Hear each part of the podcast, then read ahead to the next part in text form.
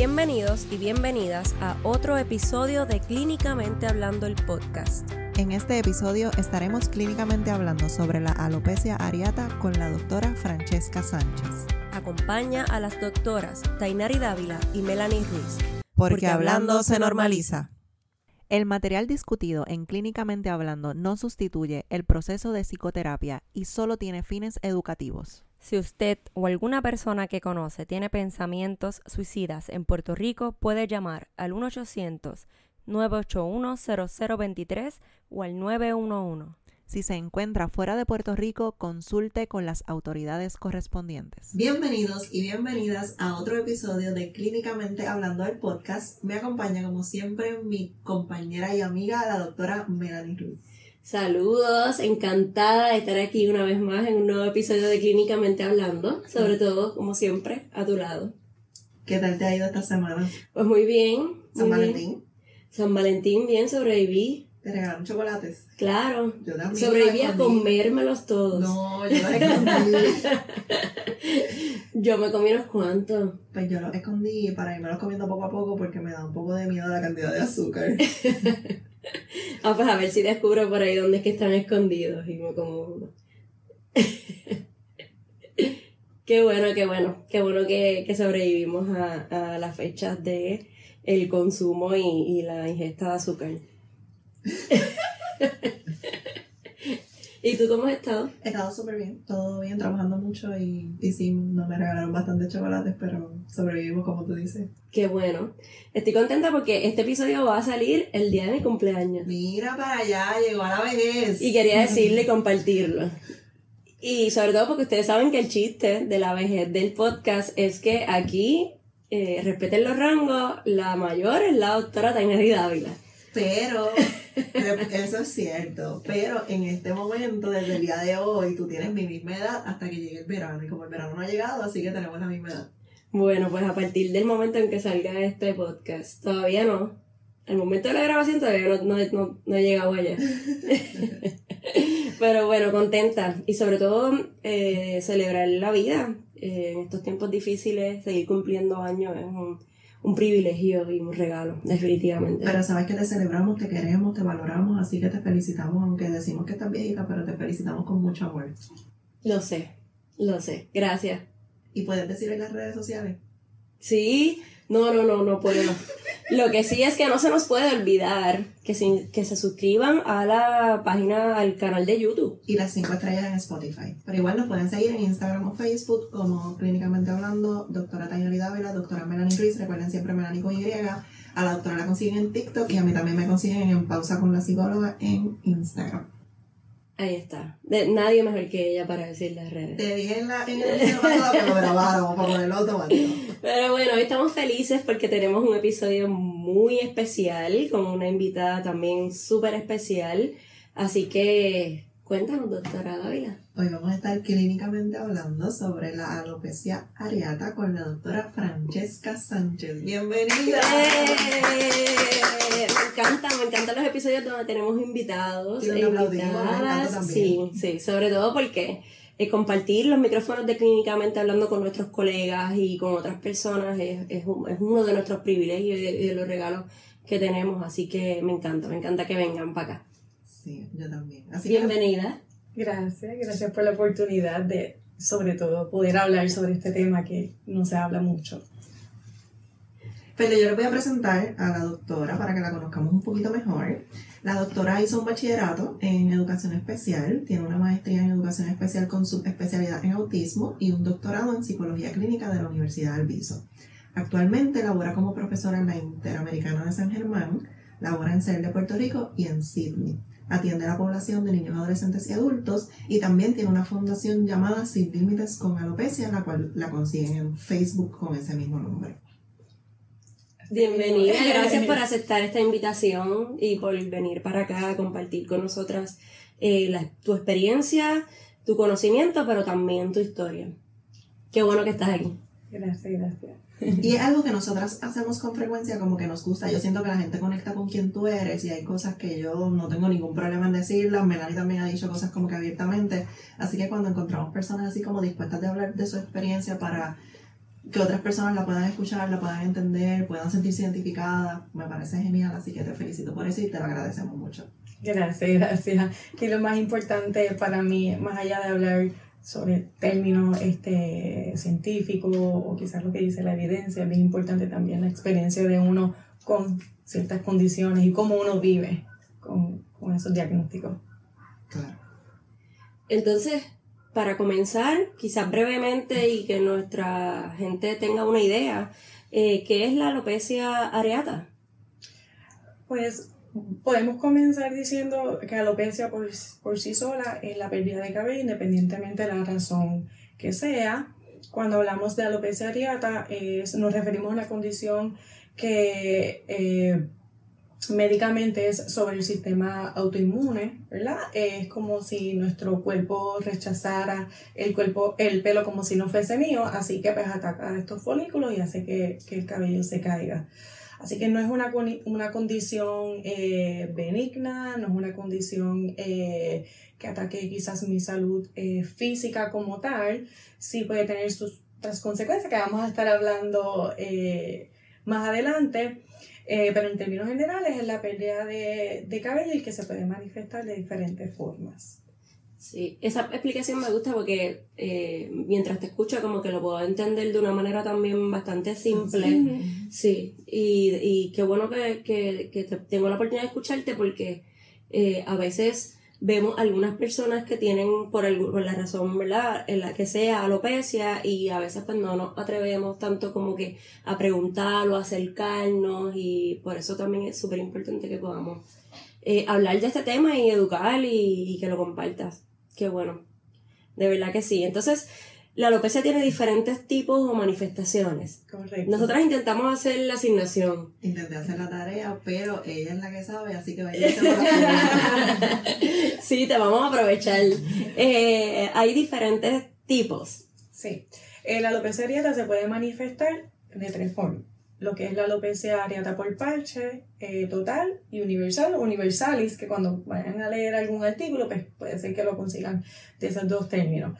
Así que la alopecia por parche es cuando eh, ocurre esta pérdida de cabello coloquialmente como por pesetita, ¿verdad? Parchos redondos, eh, que a las mujeres suele suceder en el área de la cabeza, a los hombres se puede observar también en el área de, de la barba.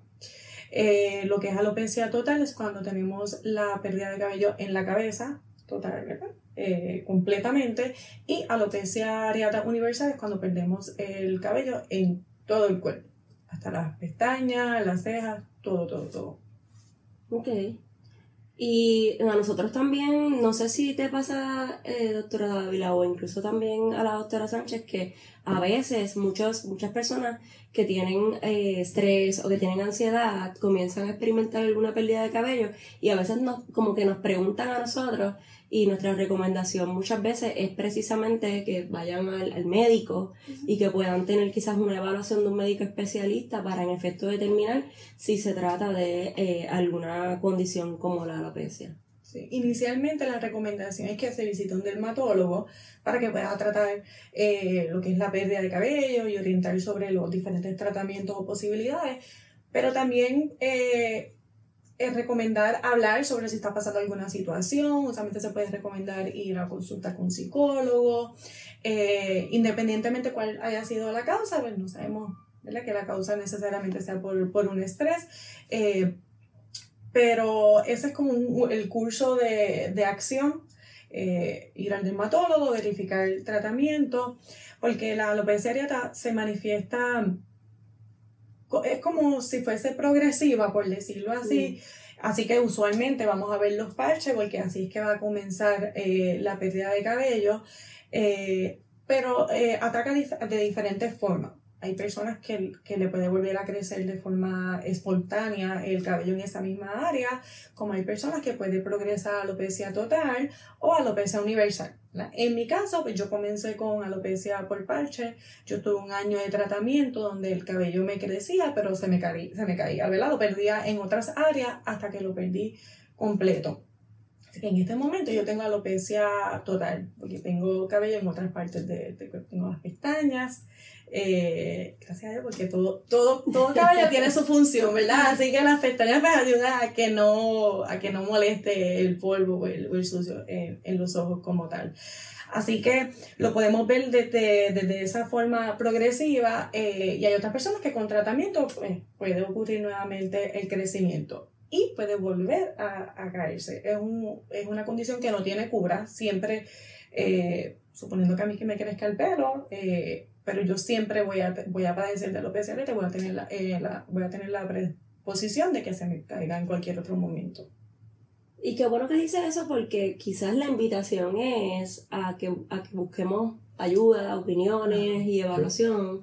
Mientras más rápido mejor, ¿verdad? Para, para así también pues conocer lo que está pasando con, con nuestro cuerpo y tratar de buscar eh, formas de manejo de la, de la condición. Como, como como con todas las condiciones, ¿verdad? Físicas y, y también de salud mental.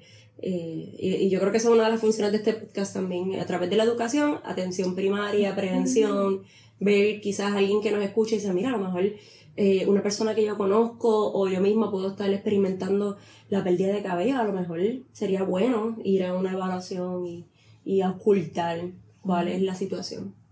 Definitivamente. Y entonces, en términos de la aparición, ¿verdad? De la edad de inicio, o sea, ¿cuándo una persona puede comenzar a tener alopecia? Se puede manifestar en cualquier edad.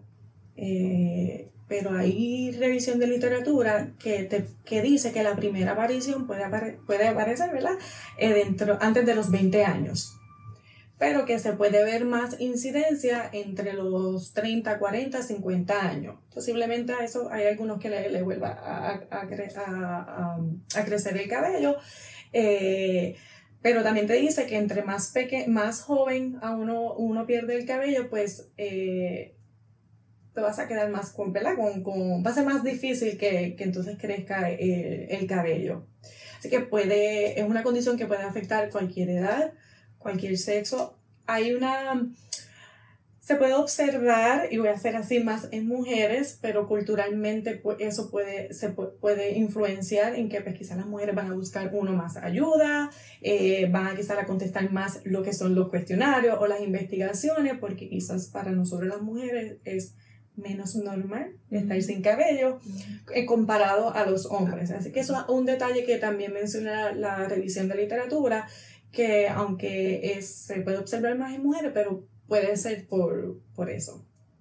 Oye, que eso, eso es súper interesante. Yo no había pensado tanto, pero hay un elemento entonces de la expresión del género, ¿verdad? Como en el caso de las mujeres, pues hay como una norma cultural de que las mujeres pues son más, es más típico que tengan el pelo largo, ¿verdad? O se le da como mayor atención a esa parte. Pero lo que estás diciendo es que no necesariamente hay diferencias en cuanto a la prevalencia entre hombres y mujeres. Claro, exacto.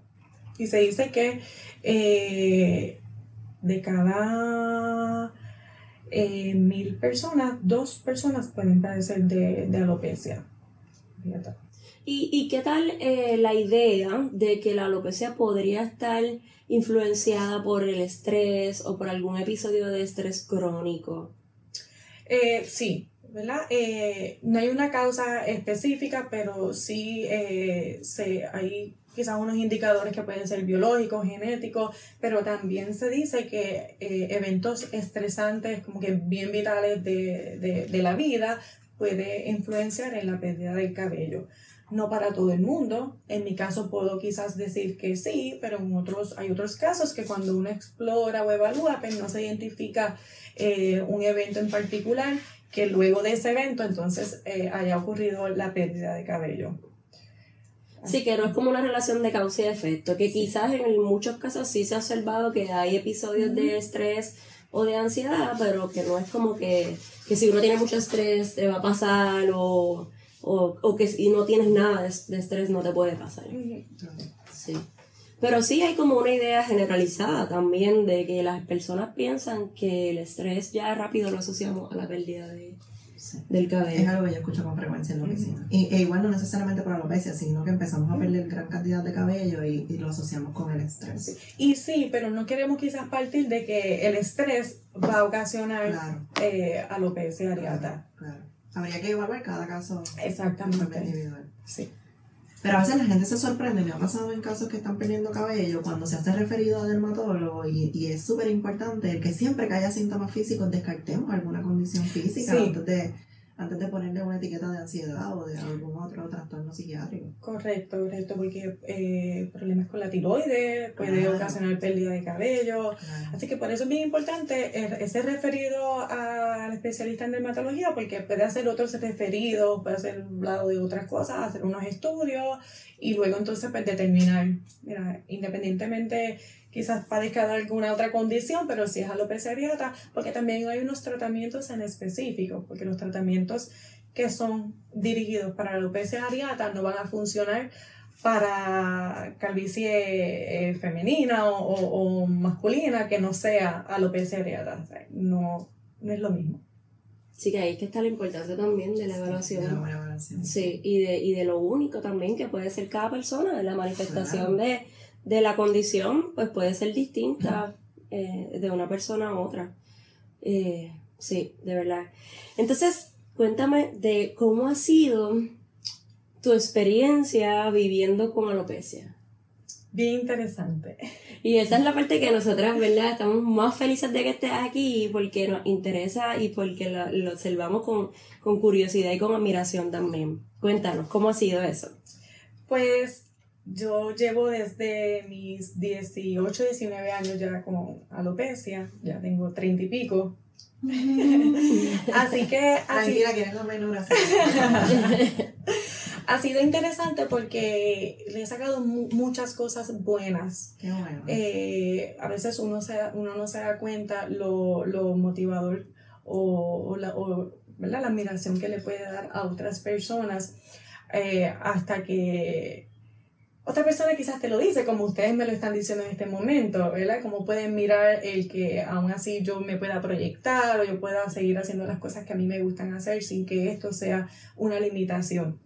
Así y que... seguramente ahora mismo hay un montón de gente mirándote con la misma admiración, lo que pasa es que uno no se entera menos que Ajá, gente. sí. ha sido una experiencia bien, ha sido difícil, ha sido bonita porque siempre hay personas crueles. Sí. Siempre hay personas crueles que van a decir comentarios para hacer sentir mal a uno, ya sean personas que me conocen o personas que no me conocen. Que he tenido esa experiencia que ha sido mínima. Así que del 100%, maybe un 2% ha sido de ese lado. Así que del otro lado también he recibido mucho feedback sobre el apoyo o la, o la motivación que yo puedo darle sin- por el simple hecho de caminar por ahí sin peluca y, eh, y como si tuviese pelo, ¿verdad? Por, por decirlo así. Así que me ha llevado también a eh, un proceso de, de aceptación que no importa en, qué momento o en qué circunstancias uno está en la vida, uno siempre eh, le, le encuentra la, la lucecita o el lado positivo. Eh, así que esto me llevó a, a- a fundar lo que es la fundación que tengo que se llama Sin Límites con Alopecia. También me ayudó a... Me abrió puertas en ese momento a modelar, a que me sacaran fotos, eh, sin yo buscarlo. Y era más bien por, por, esa, por esa quizás proyección que yo podía ofrecer en, en- en ese momento. Así que fue difícil porque todo, todo proceso de adaptación y de cambio, yo viví 18 años con, con cabello, así que de, de la noche a la mañana, porque básicamente fue así, quizás estuve un año en ese proceso de pérdida, pero ya quizás en dos meses ya se notaba que no tenía mucho cabello.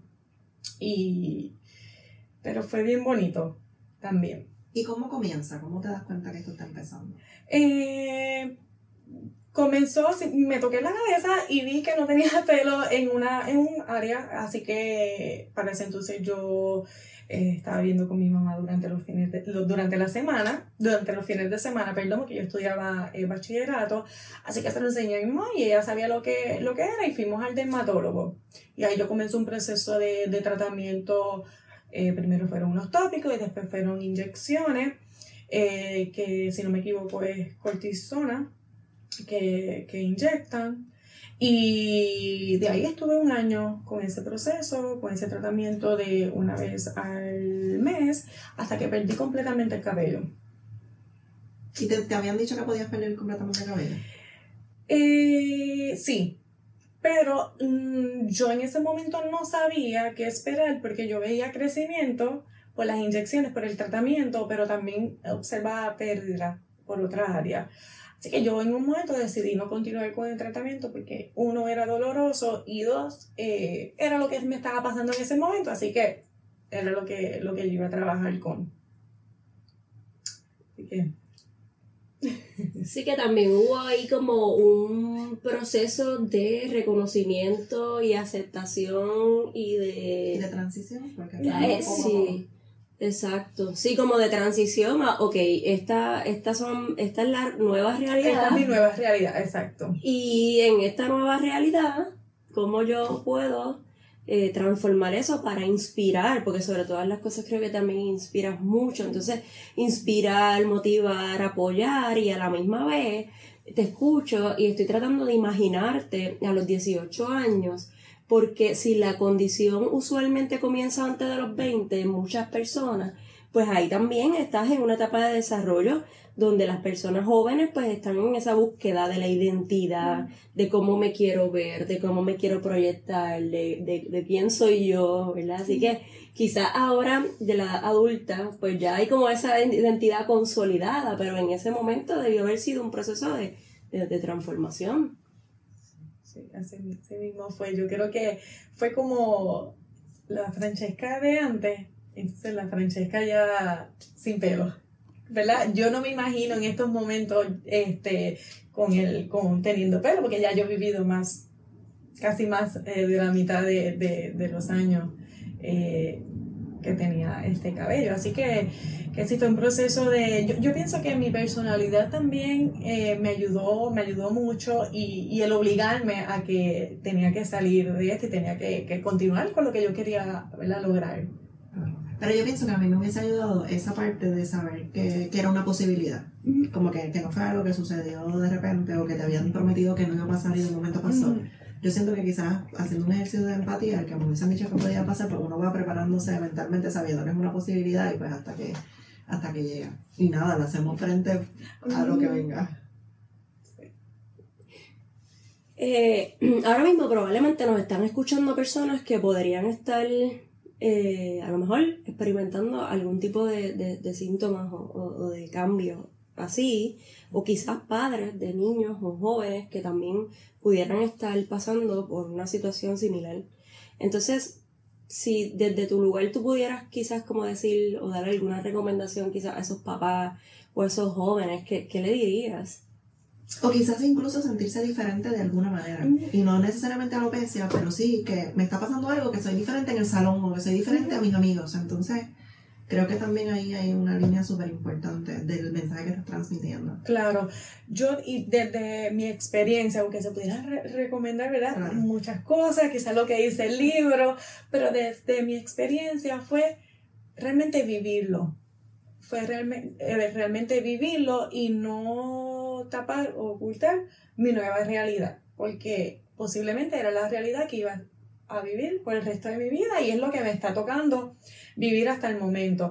Así que, ¿qué fue mi realidad? ¿Qué, o sea, disfrutarme ese, ese proceso de, de ser diferente? Porque soy diferente, ¿verdad? Porque ustedes no ven en la calle todos los días a una mujer sin, ¿verdad? sin cabello, eh, quizás con la misma frecuencia cuando compara a las mujeres con, con cabello. Así que ha sido eh, disfrutarme eh, esta diversidad. Yo, yo creo que, que, que, ha sido eso. Yo creo que esa es la recomendación más que yo puedo, que yo puedo, que yo puedo dar. Claro. Eh, y ¿Tú crees que eso podría, ¿verdad? El, el ser la diversidad en general también, eh, podría influ influenciar quizás como la autoestima o la salud mental? Nosotras que somos, ¿verdad? Las tres somos psicólogas, eh, ¿cómo eso quizás podría, en ese proceso de transformarse, ¿verdad? Porque eh, conlleva un proceso de cambio. ¿Cómo puede afectar la salud mental si, si es así? ¿Qué, ¿Cuál ha sido tu experiencia en esa línea?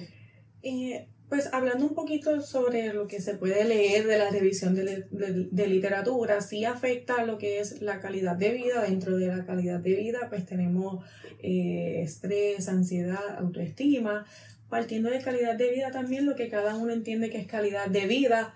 Para quizás mi calidad de vida en estos momentos es vivir sin pelo, sin peluca, sin, sin gorra, sin taparme, sin nada. Y yo soy feliz con eso. Quizás para otra persona es realmente utilizar peluca, sentirse bien con lo que quiera utilizar. Eh, así que partiendo de eso, sí se ha observado eh, un poco el deterioro en lo que es la calidad de vida por esas expectativas culturales, sociales. Porque si viviera, cada uno de nosotros viviéramos solos, no tuviésemos que cuestionar el que me aceptarán, no me aceptarán, lo que está aceptado socialmente, culturalmente, por ser mujer, por ser hombre. Así que eh, sí se ve un poco afectada esa parte y sobre todo las interacciones sociales, porque pues, voy, quizás voy a atender a, aislarme, a evitar ir a, ciertos lugares. Eh, y en mi experiencia, eh, sí ha sido, quizás pienso que no lo he demostrado, quizás me proyecto de alguna forma, pero sí al comienzo de lo que era el diagnóstico era un poquito esa incertidumbre de que voy a llegar a un lugar nuevo, eh, todo el mundo me va a estar mirando. Eh, ¿Y qué ha pasado? En ocasiones salía con mi amiga y me entramos y ella miraba para atrás y me decía, somos aliens. Se me daba risa porque a veces se nota tanto y quizás una persona que tenga eh, quizás la, eh, la, autoestima un poquito afectada o está intentando salir, está intentando ser, ¿verdad? Y vivir la experiencia y de momento entra a un lugar y todo el mundo se irá a mirar, a, a, a mirarla, pues puede ser un poquito intimidante. Así que todo depende, afecta, pero también todo depende de cuál es la perspectiva de cada persona que tiene acerca de la interacción social, de lo que es su percepción en cuestiones de, de autoestima. Y sabes que pasa mucho en terapia cuando uno le pide de tarea que se exponga, el, el, casi cruzar los dedos, porque es que no hay forma de que tú puedas controlar el ambiente. Por ejemplo, una persona con ansiedad social, yo trato de que pida en un restaurante, de que pero yo no tengo control de que, por ejemplo, esa cajera o ese cajero lo, lo maltrate, le hable fuerte y demos 10 pasos para atrás. Así que esa parte de la exposición con las personas es súper importante. Y por eso es que quiero que recalquemos este mensaje, porque tanta gente que nos ve, y yo sé que uno no cambia el mundo, pero una persona a la vez lo podemos hacer. Así que que, que la gente que nos está escuchando aprenda a a no hacer esos comentarios o no mirar, ¿sabes? Yo sé que puede llamar la atención, pero, pero ya, ¿sabes? Y tú miraste, pues mira, porque todos tenemos derecho, ¿verdad? De mirar, pero miramos y ya. Porque no, no, no, no vamos a aportar nada con mirar de una forma que haga sentir incómodo ¿verdad? A, a otra persona. Eh, y al menos de mi parte, a mí yo totalmente abierta a que me pregunten, ¿verdad? He tenido diferentes experiencias como que eh, emitan el juicio de que en qué etapa estás, en que yo pasé por eso, eh, y así, eh, como otros casos, que, que ha sido el, el, mínimo de los casos, que me preguntan directamente, ¿tienes alopecia? Porque tengo un familiar. Así que la importancia de educar sobre la condición también es bien importante porque en mi caso la mayoría de las personas que me preguntan directamente es porque conocen por un familiar, no porque le hayan escuchado en el lugar, no porque le hayan enseñado sobre, sobre la condición. Así Y eso me hace pensar a mí que las intervenciones también hay que incluir desde un punto de vista educativo a la familia, eh, sobre todas las cosas como principal grupo de apoyo. Eh, para fortalecer de alguna manera u otra y, y, promover la seguridad, sobre todo de los jóvenes y de los niños, ¿verdad? que quizás pues comprende, comprenden un poco menos ese asunto de las miradas y, y, de, y de que estén demasiado puesta la atención en que uno puede ser distinto. Eh, y lo que estás diciendo también me parece súper importante en términos de, de que esos papás que nos escuchan y quizás sus hijos están pasando por esta situación o, por, o están teniendo esta condición, eh, también pues normalizar hasta cierto punto y visibilizar el que se están exponiendo a esa parte social, a que quizás el hecho de que las miradas estén puestas en ti de alguna manera u otra es normal que te haga sentir, eh, eh, claro, eh, incómodo, mal, e incluso que afecte un poco también ese temor a la interacción social, a la estima, a las relaciones, ¿verdad? Y quizás ahí también está nuestro trabajo como terapeuta, pero nada más el hecho de que podamos decir, ok, vamos a tener un poco de, paciencia y de validación con ese joven o con ese niño o con esa persona, eh, es importante y muestra también, yo creo que el respeto y, y, sí, o sea, es necesario si queremos fortalecer esa identidad, esa estima para que la persona pueda continuar y seguir viviendo desde la diversidad, pero igualmente eh, como si no hubiera diversidad. Que es un poco lo que siento aquí mientras la tengo a mi lado, para que pueda quizás proyectar, inspirar y motivar. ¿Y tuvo que ver en la decisión de estudiar psicología? No, no. Mi decisión de estudiar psicología fue más por eh, mi experiencia como maestra de educación especial. Eh, ahí fue que entonces decidí cambiar a, a psicología. ¿Y la experiencia con los pacientes? Pues, fíjate, relacionada con, la condición de alopecia areata, es como si, como si tuviese cabello, por decirlo así. Por, ha sido bastante eh, normal. Eh, si en ocasiones lo, lo tengo que utilizar como una herramienta para la terapia, lo, lo utilizo sin ningún tipo de, de problema pero no, no ha sido un issue, no ha sido, no, no ha habido um, eh, en, momentos incómodos sobre eso. Qué bueno, porque en terapia nosotros promovemos la aceptación, pero entonces si uno se siente aceptado también es como que bueno. Claro, y, y tú lo preguntas y yo nunca me había tampoco puesto en esa posición de que, oye, nadie me ha preguntado sobre, sobre esto. Quizás eh, comparado a los niños, cuando me hacen la pregunta eh, pienso más en, en, en, los adultos. En los niños posiblemente, pero son niños y uno les explica porque esa es la idea también de que ellos vayan conociendo y sepan la diferencia. Y aprendan si le pasa a alguien de los que tienen alrededor. Sí, sí. Y donde ofrezco servicio eh, se ve mucha población de diversidad funcional, así que todo es normal, todo es. Pero me encanta porque nos reconocemos desde un lugar muy especial. Sí. sí, como que no hay tal cosa como que pues la diversidad representa una diferencia entre nosotros. Y eso, eso es, eso es lo que yo quisiera lograr si, si tuviera alguna diversidad aparente, porque todos somos. Aquí todos somos diversos y distintos, ¿verdad? Pero es a lo que me refiero. Entonces, cuéntame de la fundación. ¿Qué hace la fundación? ¿Qué, qué... Cuéntame. Primero que la fundación surgió porque cuando a mí me diagnosticaron con alopecia areata, yo no conocía a nadie. ¿verdad? En Puerto Rico, si tú buscas información sobre Puerto Rico, no aparece nada. Probablemente veas mi disertación o un artículo que, que se publicó por una colaboración que hicimos con la fundación para explorar algunas necesidades que, que tuviese la, la población eh, de alopecia areata en Puerto Rico. Así que surge de eso, surge de que eh, personas me escribían eh, sobre, admirándome, sobre preguntándome sobre la condición eh, y pues decidimos un grupo de amistades hacerlo.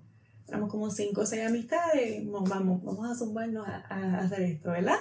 Así que tuvimos nuestra misión o nuestros objetivos principales investigar, eh, concientizar y confraternizar. Así que nosotros queremos también dar un espacio a todas las personas que tienen la condición, esa oportunidad de reunión, de conocernos, de que tú no eres el único que tienes esa condición, porque realmente así nos sentimos. Eh, nos sentimos que eh, en Puerto Rico yo soy la única persona que tengo alopecia porque no veo, a no veo a nadie más. Así que era un espacio, una oportunidad para saber que no somos los únicos. Eh, y para que cualquier persona que quisiera participar y familiares pues también vieran eh, y se nutrieran de la información o de las experiencias de los demás. Claro, además que también compartir ideas, de verdad, sobre cómo lo estás manejando tú, cómo lo estoy manejando yo, no todo el mundo tiene que manejarlo de la misma manera. eh, lo que decías ahorita, ¿verdad? Si tú quieres ponerte de peluca, si tú quieres ponerte un pañuelo, si tú eso está bien, siempre y cuando tú te sientas bien. ¿Y en tu caso qué, qué, qué influenció en decidir no ponerte peluca? Pues quizás es lo primero que podemos pensar. Sí. Primero, pues um, yo jugaba voleibol, o sea, el deporte me ayudó mucho a yo no, a no tapar mi realidad porque iba a ser bien complicado yo utilizar peluca y hacer algún deporte. Pero yo estaba bien clara en que si yo comenzaba a usar peluca, el proceso de no utilizarla iba a ser otro proceso de adaptación. Así que yo dije, mejor me adapto ahora y en algún momento si la quiero utilizar, la utilizo. Versus me tengo que adaptar o acep- y aceptar que no tengo cabello y luego no me voy a atrever o no me voy a sentir cómoda en salir eh, sin peluca. Y no sabes cuántas, cuántas mujeres a mí me han escrito diciéndome, yo no salgo de mi casa sin peluca. Sea, yo no boto la basura sin, salir, sin, sin tener una peluca puesta. Y yo quisiera poder eh, estar sin peluca porque uno molesta, hace calor, pero son adultas que desde su niñez, por preocupación de, de sus padres, porque pues entienden que están haciendo lo mejor en ese momento y posiblemente sí, era lo mejor en ese momento, pero acostumbraron, se acostumbraron a, a, a esa realidad de utilizar pelucas o esa transición de no utilizarla es bien difícil también. Pero por eso lo que ahorita decías que por ahí no se ve mucho, pero igual, si, si tenemos una peluca, pues uno no se va a dar cuenta de que Exacto. otra persona colga todo eso. Exactamente. Y la verdad es que las pelucas están súper de moda, que yo he visto hasta personas con cabello que utilizan pelucas Sí. que... Sí, pero sí he tenido experiencias de reuniones que han ido mujeres con, con pelucas que yo ni siquiera sabía que tenía alopecia hasta que me lo dice y me dicen, yo no me he atrevido nunca a, a quitármela en algún momento, y cuando tú estés preparada. Porque tampoco es no utilices y utiliza aquí el que, el- lo que le funciona a cada Claro. quien en su momento. Yo estoy aquí sin peluca, aquí estamos este con peluca, cuando tú te sientas preparada. Como ha, visto, como ha habido otros casos que van a esa primera reunión y después dicen, te vimos, vimos a otras personas sin peluca, decidí no utilizarla. Qué lindo, Y ahí entonces, pues, y, y ese es el propósito. ¿Y qué crees lo que ha sido lo más difícil? Lo más difícil, eh, puede ser un poquito gracioso, pero que me da mucho frío. Y puede ser gracioso, pero para mí es una realidad. Es algo que yo tengo que pensar si voy a viajar, a dónde voy a estar, porque el cabello también tiene un propósito. ¿verdad? Claro. Y es cubrirnos las orejas, ¿verdad? Estamos también en, en lugares que hace frío. El sol también. El sol, eh, a mí no me gusta usar gorra, yo no me gusta usar nada, así que también es un poquito complicado porque me tengo que proteger eh, Claro. del sol. Pero yo creo que lo más difícil, y eso yo no me di cuenta hasta muchos años después, el proceso para mi familia, ¿verdad? Porque sé que en, en ese tiempo ellos nunca hicieron que eh, hicieron algo que yo me, me, me sintiera mal o me sintiera incómoda, pero yo sé que muy adentro ellos estaban sufriendo el doble o el triple, porque la única hija de, yo tengo dos hermanos mayores, eh, la nieta mayor, que eh, la otra nieta nació cuando yo tenía eh, 11 o 12 años, así que había, había mucho... um, muchos sentimientos ahí y, y puedo decir que quizás ellos nunca me lo, me lo dicen, pero uno se da cuenta. Que por ejemplo, cuando la única peluca que yo tengo, eh, recuerdo cuando eh, estaba en una entrevista para, para internado, una de mis tías me acompañó y fuimos, ay, yo quiero esta peluca. Y ella empezó a llorar porque me vio con la peluca puesta. Y yo, o sea, que eso también es difícil porque yo lo puedo manejar de una forma y quizás yo no le di ese espacio a mi familia para dejarle saber, mira, estoy bien, como que estamos todos bien. Y yo pienso que también el miedo de ellos a que la gente te rechace o a los Ujú. comentarios que te puedan hacer. Sí, que yo pienso que es bien importante ese espacio de comunicación, Sí. ¿sabes? Porque si a, ti, si a mí me afecta como paciente, por decirlo así, de, de, de la condición, a los familiares también, pues vamos a hablarlo para normalizarlo, porque entonces de momento es como un tabú. O sea, nadie habla de esto, esto le está pasando a ella, pero nadie diga nada. Y como que no, si lo queremos normalizar, mira, vamos a hablarlo. Claro. Porque así mismo lo podemos hablar en, en- otros espacios. Y ahí se podían dar cuenta quizás de si tú tenías alguna preocupación, o cómo te Mm. sentías, cómo te estabas adaptando a tu nueva realidad. Claro. Yo creo que eso, eso ha sido lo, lo más difícil. A- además de, de, obviamente los cambios de estado de ánimo, que uno dice, ¿por qué esto me sucede a mí? Quizás quiero mi pelo, quizás no.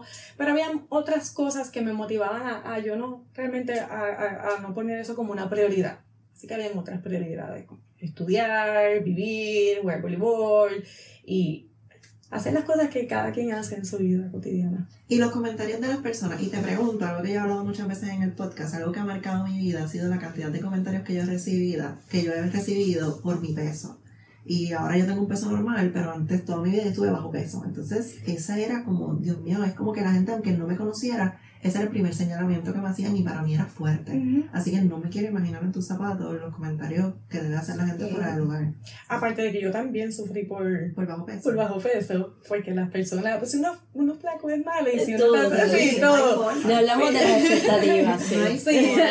Así, y porque pues uno si estaba, si uno es flaquito, pues es que no está saludable. Exacto. Así que también eso es un tema que también tiene que ver, en mi experiencia, mucho familiar, que puede ser otro tema de otro día. Es como que come, come, come. otro, episodio. A mí me decían que comía como pajarito. Ajá, como pollito. A mí como pollito, fue como pollito. Eh, pero comentarios, fíjate, es que fueron, eran, fueron mínimos los comentarios, pero sí eh, pasaron comentarios despectivos, um, como que confundiéndome con hombres. eh, o a mí no me molesta que me digan calva. Mi papá me dice calva. La calva, la flaquita, como me dice él. Pero hay personas que lo dicen de forma despectiva y uno se da cuenta. So, que esos sí han sido como que esos comentarios, pero realmente la mayoría han sido comentarios positivos en, en mi experiencia. Qué bueno. Me Sí. mucho. Sí. Y, y sobre todo yo, cuando la, ahorita cuando te vi, dije, dime qué uno no debe decir. O cómo uno, y ella me contestó, más bien que, que puedes preguntar, ¿verdad? Es mejor preguntar. Sobre todo porque yo creo que de todo lo que, lo que te estaba escuchando y, y pensando un poco en la preocupación de la familia, la asociación inmediata de la gente con, con la enfermedad, como que, ah, pues es que esta persona está enferma. ¿verdad? Como de- y, y eso es una asociación, no sé, a lo mejor no viene de un lugar de maldad ni a propósito, pero no es correcta necesariamente. Claro que es importante ponerse en el, tener empatía y ponerse en el lugar de la otra persona. Uno no sabe qué esfuerzo está, eh, ustedes no saben qué esfuerzo yo estoy haciendo quizás para estar aquí. ¿verdad? Sabiendo que me va a ver mucha gente. eh, eh, así que el, el mirar eh, despectivamente o quizás preguntar de una forma despectiva o asumir, pues puede afectar un poco ese esfuerzo que está haciendo esta persona para, para salir y sentirse cómoda siendo ella. Sí.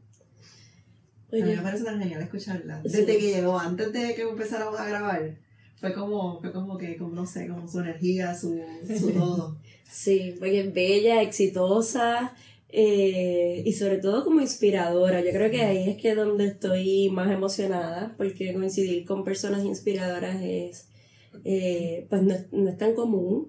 Eh, Y segura de sí así que estamos encantadas de que hayas aceptado esta invitación y un poco también que si hay algún adolescente, alguna joven, alguna persona que nos está viendo y que te está viendo también, que, que te vea también como ejemplo, ¿verdad? De, de, de cómo uno eh, a veces pues pasa por experiencias y cambios que le llevan a quizás experimentar la diversidad de una manera un poco más eh, visible ante los ojos de algunos, pero que eso no necesariamente tiene por qué ser eh, algo negativo ni Un ni un obstáculo. obstáculo. Claro. Así que nada, estamos felices de que hayas estado aquí. Gra- mil gracias. Y esperamos invitarla de nuevo. A mí siempre me gusta decir eso. Eh, y los micrófonos de Clínicamente Hablando siempre están disponibles para ti como colega, como amiga y como persona y para tu fundación también. Entonces, recuerden ustedes siempre seguirnos en nuestras redes sociales. Clínicamente hablando, doctora Tainari Dávila, doctora Melanie Ruiz, a la doctora la consiguen en TikTok y a mí también me consiguen en Pausa con la Psicóloga. Y no les dije, el 4 de marzo tengo un taller sobre autoestima, empoderamiento y amor propio. No se olviden, vayan a mi Instagram, doctora Tainari Dávila, y ahí encuentran el enlace para que se puedan matricular. Y un poquito, un poco de lo que nos ha enseñado Francesca hoy. Claro que sí. Pero antes de irnos tenemos algo súper importante. que... Cumpleaños feliz, Pero cumpleaños feliz, cumpleaños, cumpleaños, cumpleaños feliz. Mira que esta sorpresa hermosa. Spotify, le acabamos de traer un bizcocho porque si ya creía que yo se- esto se me iba a pasar por alto, jamás. Gracias. Que gracias. Estos son detalles inolvidables para mí, que sé que vienen desde el amor y desde el cariño, así que, wow, qué emoción. Gracias. Tienes que pedir un deseo. Tengo que pedir un deseo. Los mil suscriptores de YouTube. Los mil suscriptores. Lo que diga la doctora Dávila.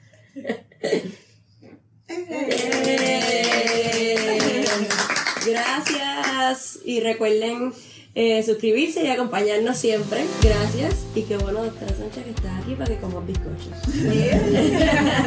Cuídense mucho. Que estén bien.